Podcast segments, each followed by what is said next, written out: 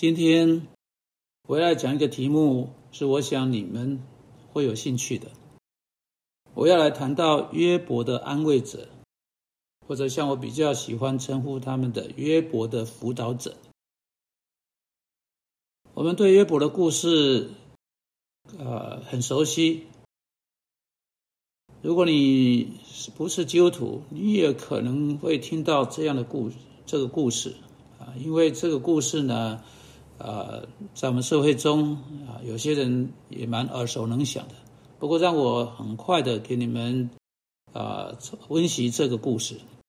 约伯，他是一个公益的圣人，很富有，很忠心的服侍上帝。但突然间啊，在他所看见的这霹啊，这个晴天霹雳，最糟糕种类的苦难临到他，他家中的。成员被杀，他的财产被抢去，最后他自己的身体受到最严厉的溃烂所折磨。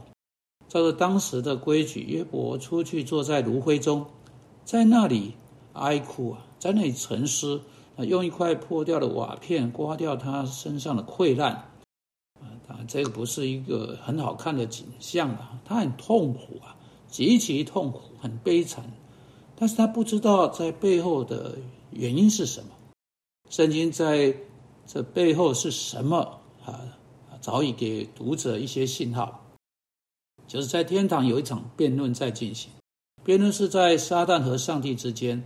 撒旦说：“约伯不是单单因为他爱上帝而服侍上帝，他服侍上帝是因为他想要从上帝得到什么。”撒旦质疑约伯的动机，他不相信一个人能够出于正确的动机去服侍上帝。上帝说：“好，你可以做这事，但不能再多。”后来，上帝再允许撒旦多一点，但划定界限。最后，再多一点，划定界限，不可取他的命。在经过这一切煎熬之后，约伯继续服侍上帝，甚至当他的妻子都说：“你咒诅上帝，再死，再去死吧。”啊，他都拒绝。好，有关啊这个描绘啊啊的一件有趣的事情是。约伯三个亲密的友人哈，在经文中他们被称为啊约伯的朋友啊，因此是真正关心约伯的人。他们来要来辅导约伯，帮助约伯。我今天跟你们谈到这些，因为你你可能有朋友啊，当他落入在苦难之中，你不时需要给他做辅导。每个基督徒都有需要被辅导的朋友。你若不是基督徒，你自己就需要收到某位啊基督徒，他能够把你指向主耶稣基督啊，是啊，他主耶稣是你问题最根本答案。这样的人，你要给他做辅导，在耶稣里面有着你特定问题的全部答案。但现在我假定啊，我是在对基督徒说哈啊，你们需要对落在某种受苦之中别的基督徒做辅导。他们自己根本找不到受苦的任何可能原因。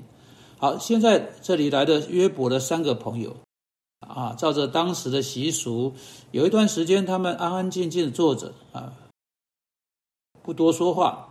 啊，终于有一位啊说话了，啊，接着下一位，啊，接着再下一位，啊，接着这些人都轮流给出不同的发言。约伯记的主要部分都跟这些人发言有关。那约伯对每段的发言都做出答复。我不要进到这些发言的细节去。让我说好，我们注意到这些辅导者或所谓约伯的安慰者啊的第一件事情是，他们三个人来到的时候，心中都已经打定主意。他们都还没有跟在他们还没跟约伯讲话之前，他们都已经决定好的约伯的问题是什么。从他们的讲话当中，我们很清楚，他们在告诉约伯，约伯做的什么不对的事情。啊，他们三个人都假定啊，这个悲剧啦，这些不幸会发生在约伯身上，是都是约伯的过失造成的。但约伯到最后都坚持说，这不是他的错。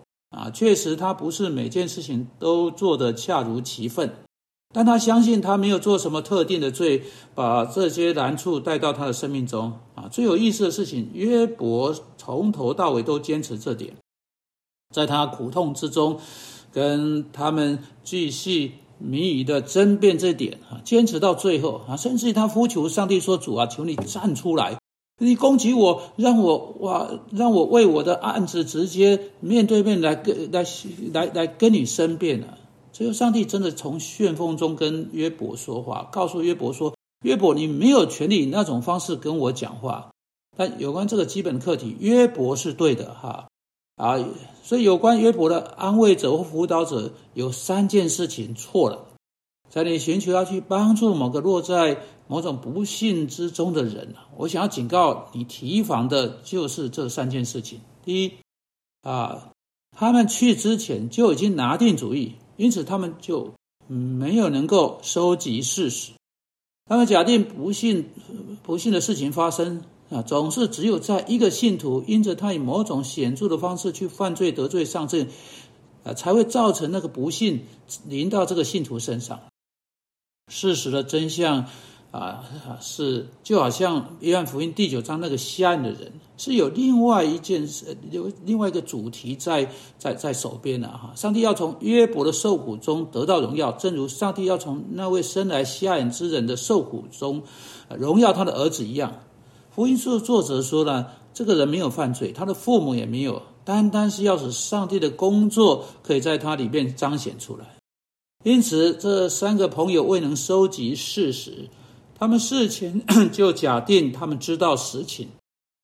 这可能就是当任何人试图在帮助处在麻烦中的另一个人时，他能够去做的最危险的一件事情。所以，第一件事必须要发生的事情，说你必须学会收集有关这个特定情况的事实，尽管这个情况跟你在上一个礼拜所处理的另外一个情况很像。很有可能在表面底下，他们之间有极其重大的差异。因此，我们啊要收集特定每个特定案例、每一个个人的事实之前，我们绝不要假定我们知道。约伯的辅导者第二个失败之处是，当约伯抗议他并没有把这个苦难带到自己身上时，他们没有相信他。你要知道，辅导者总是必须照着哥林多前书十三章第七节的原则来做。在那里，我们被告知：爱是凡事相信，凡事盼望。这些人想到的是约伯最不好的情况啊！当约伯为他的无辜啊啊无罪发出抗辩时，他们都不相信他。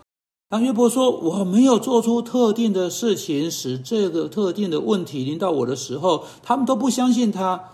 他们并不知道他们本来应该的爱他，他们应该相信他，直到不一样的事实出现的时候，而不是一开始就不相信他，并对他生出猜疑。”许多辅导者在这方面犯罪，因为他们怀疑那个人所说的每一句话。在辅导当中，我们总是对人们所说的话很真诚的看待，并且试着照这些话去进行辅导。只有当事实要求不可相信时，我们才不相信。我想要提到约伯的辅导者第三个，也是最后一个失败，就是。他们未能收，因为他们未能收集事实，因为他们未能相信约伯，他们就未能找到约伯真正问题的所在。约伯需要帮助，他在那时候真的需要辅导。上帝话使使之清楚，他很需要。但约伯所需要的，并不是他要为着他没有做的事情，啊，是他们认为他有做的被谴责。约伯所需要的是，他要需要被教导如何去处理这个难处。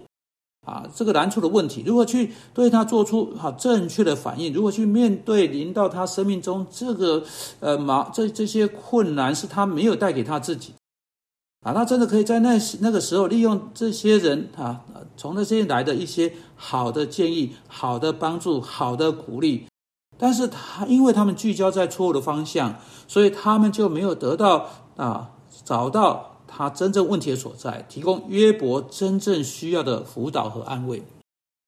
所以，不要成为约伯的辅导者，不要成为一位约伯的安慰者。要认真关注这三点：收集事实，在爱心中相信那个人所说的，并且因而找到真正问题。